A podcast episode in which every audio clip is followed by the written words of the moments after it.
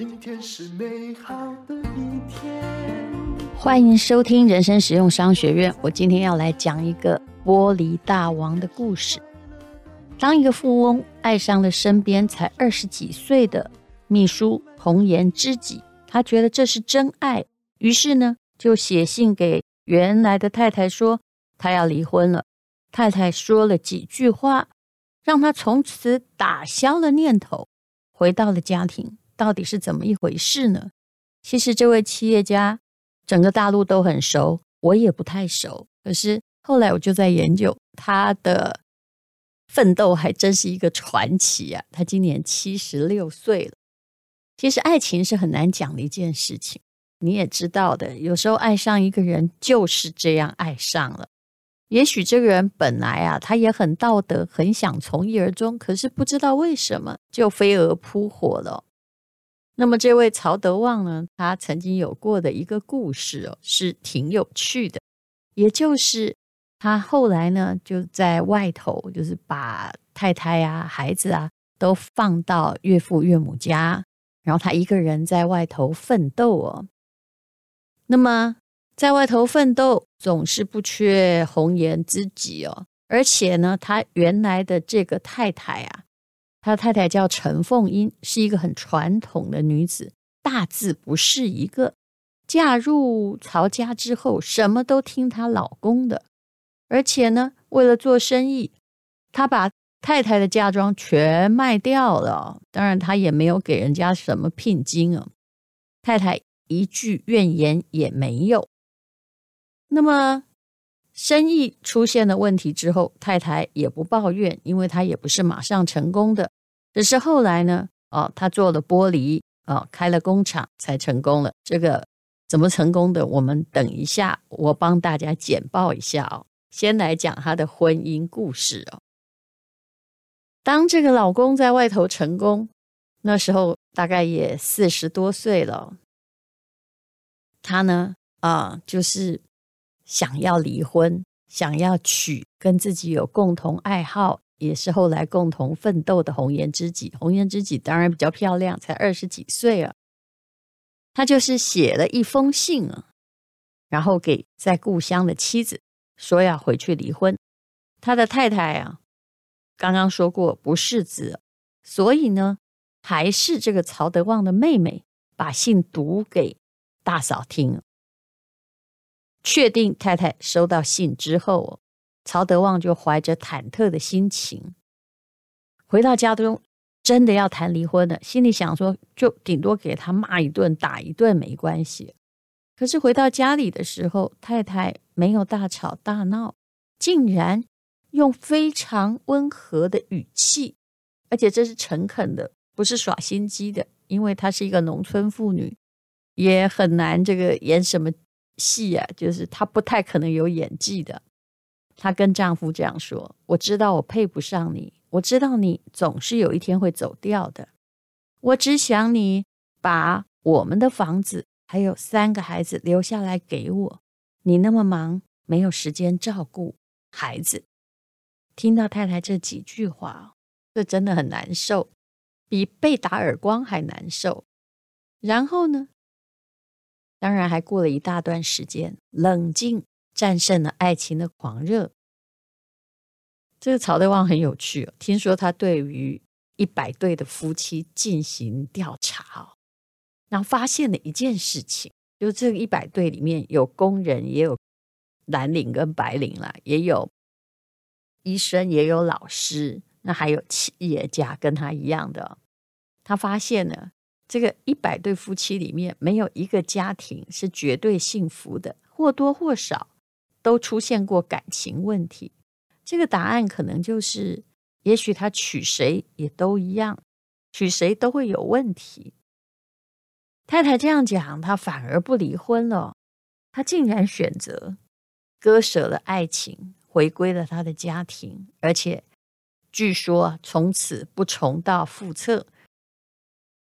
为了要让自己的妻子安心，我想这个男人应该明白，大概啊，没有任何女人会真心对他跟他的结发妻子一样的可靠，一样的老实。他竟然也把自己拥有的全部财产，还有他的公司，都登记在他的太太陈凤英的名下。现在他是一个百亿的富翁了。那么他到底还做了什么事呢？他很有名，不是因为他有钱，也不只是因为他是玻璃大王。他当然呢，也不是中国的首富，可是呢。他可以算是中国的首善，大概有四十年间呢，他的累计捐款已经到达两百六十亿的人民币，也就是一千多亿的台币，超过他个人身家的一半呢。那么，为什么他这么慷慨呢？所以这个人是挺传奇的。他说啊，是因为他穷过，知道穷人的苦。那他的出生年是一九四六年，现在看起来已经是七十六七岁了。其实啊，虽然他看起来长得的确是还蛮农村的，可是啊，他其实出身名门。他的父亲曾经是上海永安百货的股东。那么，因为当时时局很动荡嘛，到处都是战乱呢。在曹德旺年纪很小的时候，他的父母做了一个不太对的决定，就是全家搬回他们一个叫做福清高山镇的家。然后呢，他们就自己搞了一个船哦。这个船呢，到底是船上的家当被人家偷了，还是途中沉没了？不知道。但是无论如何啊，就是没了。就是人家跟他说：“哎。”你们这个一家老小都平安了，可是载着财产的那艘船没有了。那么家道从此中落，什么钱都没有，他们就只好变卖随身携带的首饰，才得以安家。事实上，那时候啊，如果嗯留在上海或去哪里，也许家产不会在中途遗失的。那么家里家境不好，也就是真的是家道中衰，本来是富裕家庭。他九岁才进学校，十四岁呢，他就必须在他们那个高山镇去放牛。大家都会觉得不读书挺轻松的，但是他没有放弃学习。没办法上学的时候，他就拿着哥哥的书来念，又用他割草赚到的钱去买了新华字典，还有辞海。那当然，这个人呢，其实会学习的人，脑袋是比较灵活的。十五岁的时候，他又跟着爸爸做买卖哦，因为这个时候时代又已经变了，你一直在缅怀着过去曾经是有钱人也没用了。那么他卖什么呢？他会卖烟草啊，卖水果啊，啊，甚至呢，他会骑着单车到一百公里外的省会福州，就福建的福州啊，拿东西回小镇转售。这时候他就知道世道非常非常的艰难，那他也不是一下子就找到剥离这个行业的。他曾经呢做买卖赚过一点钱，但是呢，啊，就那个时代还是很乱哦。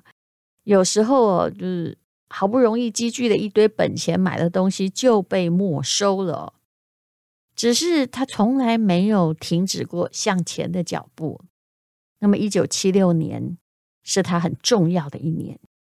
那一年呢，他当了一个新成立的玻璃厂的采购员。那他也凭着他的学习的本领哦，解决了不少生产技术和销售的问题。过了几年，他就把整个工厂哦就承包下了。当然。并不是承包了工厂就发，当时的玻璃工厂每个都小小的。那么后来他承包玻璃工厂之后的那一年呢，发生了一件事情，而且是在旅游发生的。所以大家在旅行的时候，有时候 你会发现财神爷就在你身边，就看你有没有看到。据说那天曹德旺跟他的家人到武夷山去玩，也在福建。他帮妈妈买了一根拐杖，让他在山路上比较好走。回程上车的时候，这司机竟然提醒他说：“小心一点，拐杖不要把玻璃砸碎了，几千块一片呢。”哎，他自己就是做玻璃的，怎么看就是人民币五十块到一百块一片。其实当时的五十到一百块也挺贵了，怎么可能值几千元呢？后来他仔细调查，发现这汽车玻璃造价的确不会超过一百块，但是呢，因为啊，汽车本身是要进口的，所以市价几千块。这个司机也没说错，因为当时中国没有汽车品牌。你要知道那个年代啊，嗯、我大概是一九八八年第一次去中国吧，但是当时看到的完全不一样。北大教授薪水两百块钱，而当时最有钱的、讲话最大声的，就是开车的计程车司机，他们叫出租车的司机。好，当时玻璃的下游产品缺少发展的空间，虽然潜在利润很高。可是没有人愿意做汽车玻璃，为什么？因为没有国产汽车啊！脑筋动得快的他就这样发迹了。后来呢，他用才两万块钱找到了上海的玻璃厂，买了生产汽车玻璃设备的旧的图纸，哎，自己加以改良，所以这个人是了不起的。又跟芬兰引进机器设备开始生产，那么产品推出大获成功。你不要问我，没有汽车怎么会有汽车玻璃？当然会有啊，因为那个进口汽车玻璃会破，对不对？那就换这个国产的，不是比较便宜吗？听说他只有一年就赚回他的成本。有人说啊，这个人不是在做玻璃，而是在印钞票。为什么？因为可以赚钱，真正的原因叫做，就只他一家会做汽车玻璃，谁都得跟他买呀。那问题就在于他要卖多少价格了。如果要去跟国外买，可能几千块，跟他买，就算你成本五十块，你也可以卖个几百块，不是吗？所以后来他就是嗯，同业首家上市的公司，在一九九一年，他就。呃，获准公开发行股票，后来他就取得了欧迪的订单哦，成为很多国际大厂的一线的供应商。刚刚讲到他的故事，说，嗯，他本来呢想要跟太太提离婚，跟红颜知己结婚，他跟不识字的太太想来也并没有真正有很多话可以讲，可是后来啊。他听太太这一席话，发现原来他娶谁婚姻都不会像他想象中那么美满。之后，整个调回头来，还真的不简单。为什么他捐了两百多亿人民币？这是很大的一笔钱。因为他说啊，我年轻的时候吃过太多苦，所以知道贫穷是什么滋味。他可以从精神上到肉体上去摧残人、折磨人，太苦了。钱是流动的水，不是固定在那儿不动的。既然留不住，不如把它捐掉。所以这真的是一种情操，而且不是捐假的。他还办了一所叫做福耀科技大学哦。那目前呢，就是这个大学的看起来还是在盖哈。我们现在就来看看曹德旺讲过的名句吧。到底他是怎么成功的呢？当然，有时候你问一个人说你是怎么成功的，大家都会讲得很谦虚啊，说是运气哦。不过呢，他讲的是比较脚踏实地、比较接地气一点哦，可以归纳出几个他的成功原则。他说过，成功要自信啊。什么叫做自信啊？就是选择相信，培养自信能力。就是学会相信别人，相信有天的存在。那如果你对谁都不相信，那你的心就是非常丑陋的。对谁都不相信，就会一事无成。他也说啊，天底下的人呢，没有人会真正同情你的贫穷，也没有人会为你解决贫穷。这句话说得好。我每次看到有人欠债啊，或什么都要求别人解决，我都知道他会一再的重蹈覆辙。要摆脱贫穷，只有靠自己努力拼搏。穷不可怕，最怕没志气。做人最重要的是人格完整，可以取得他人的信任。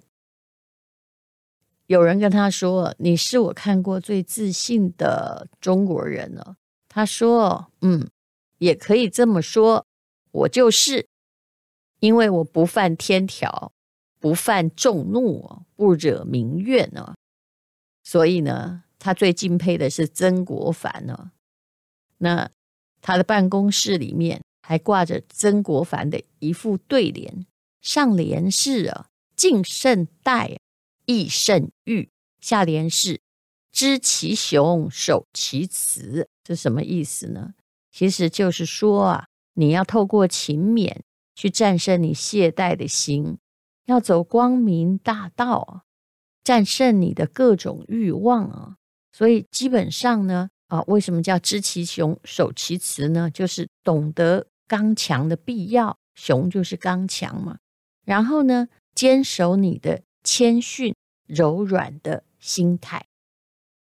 当然啦。他说：“人在顺风顺水的时候，不要得意忘形啊，不要忘了自己身边呢，都是烈火焚身，要有警惕之心哦，这样就没有人能够打败你了。年少的贫穷是他人生中非常宝贵的财富。他说，年少的贫穷没有让我觉得日子很苦，那时候反而可以苦中作乐。”我相信每个人年轻穷过人也知道，其实那时候只要你年轻，没有觉得自己真的穷到哪里去哦。为什么？因为大家都一样，能够苦中作乐，反而也是一个很大的快乐。他说，贫穷对意志是一种磨练，吃过苦之后，后来就知道了。哎呀，现在啊，不管过着什么样的生活，都比那个时候来的舒服。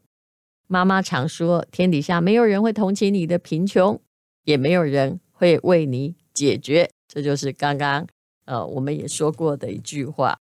这不是一个首富的故事，但是呢，是一个慈善家的故事。他今年也七十几岁了，跟他做生意啊，呃，大家都知道，一定要讲道理，逢迎巴结是没有用的，所以他。做了生意之后呢，赚的利润还有一半是捐出去的。你看，也还是有这样子人格高尚的企业家。不知道你听到这故事之后会有什么样的感想？这就是一个玻璃大王的故事。今天是勇敢的一天，没有什么能够将我为